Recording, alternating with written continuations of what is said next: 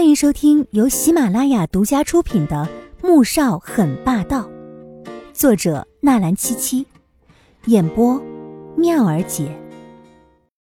第五百一十三集。宋月莹此时根本不信左家任何一个人。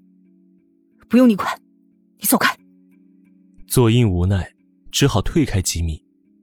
宋月影这才放心的转过身，跪坐在晕倒的黄天武身边。将他的头抱在腿上枕着，又轻轻的拍着他的脸，小声呼唤着：“小五，小五，你怎么样了，小五？”黄天武没有一点回应，脸色像纸一般苍白。宋月影急得快哭了：“小五，你可千万不能有事啊！小五，我的女儿，你现在还怀着孩子呢。”他可是萧寒的骨肉，就算萧寒不在了，为了孩子，你也应该振作。这可是萧寒的血脉，孩子，你快点醒醒！许是孩子提醒了黄天武，一阵咿咛声，黄天武眨眨眼，慢慢醒了过来。他看到了母亲担心又害怕的神情，想到自己现在也是母亲了，肚子里的宝宝是穆萧寒的骨肉。妈妈，他刚要说话，门却再次被人猛地推开了。就见左浩翔和左宝丽走了进来，黄天武脸色猛然一变，眼底尽是恨意。把这两个女人带下去，关起来。左浩翔进来之后，看到宋月影和黄天武那充满愤恨的神情，却只是露出了一丝轻蔑的冷笑，随后朝着身后的人命令道：“不行。”左印朝黄天武走了过来，将他一把拉起来，护在身后。你们不可以碰小五。他神情冰冷的看着自己的父亲，如今被逼着走上这一步，他才明白自己以前做的那些事情，全都是笑话。而现在，他只想尽自己最大的全力保住黄天武的生命，还有，他肚子中的孩子。哥，你这是疯了吧？这个女人那样羞辱你，你现在还要护着她？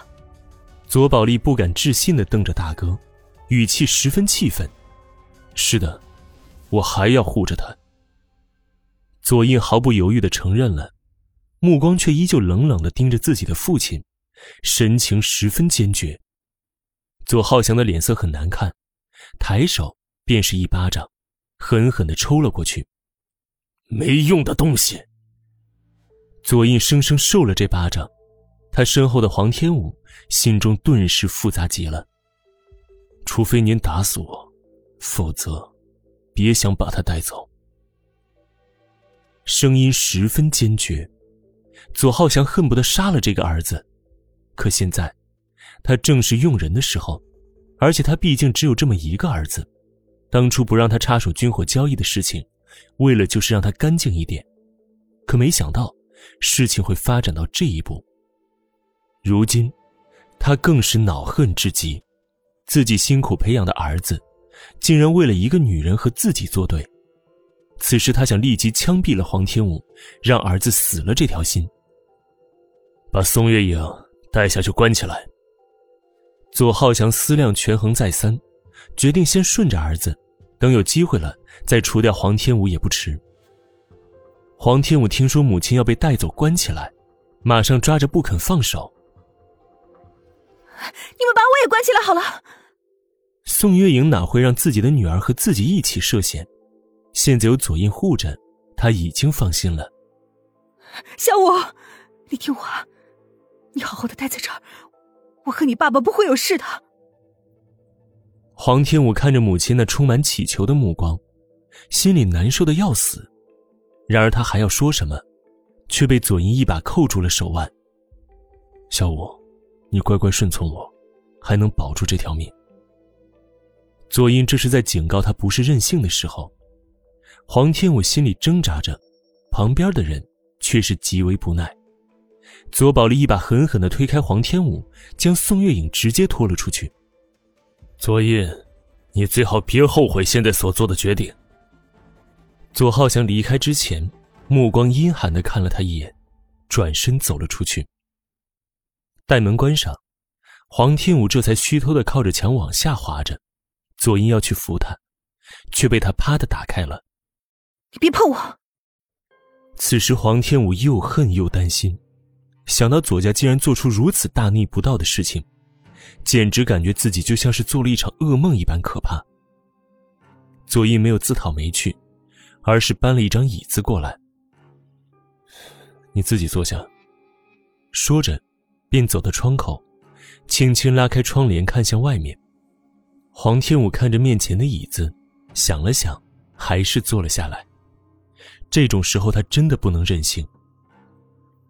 左爷，你为什么要这样做？他想知道为什么会突然闹政变，甚至还要制造出恐怖袭击的假象。是不是因为穆萧寒去了 M 国，查到了什么不利于左家的事情，左家才会杀人灭口的同时，准备铲除挡在左浩翔政治路上的一切障碍，而黄宋两家便首当其冲了。左印转过头来，目光十分晦涩。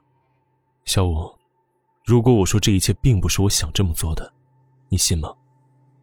他的声音很是苦涩，甚至充满了悲哀。本集播讲完毕，感谢您的收听，记得点赞订阅哦。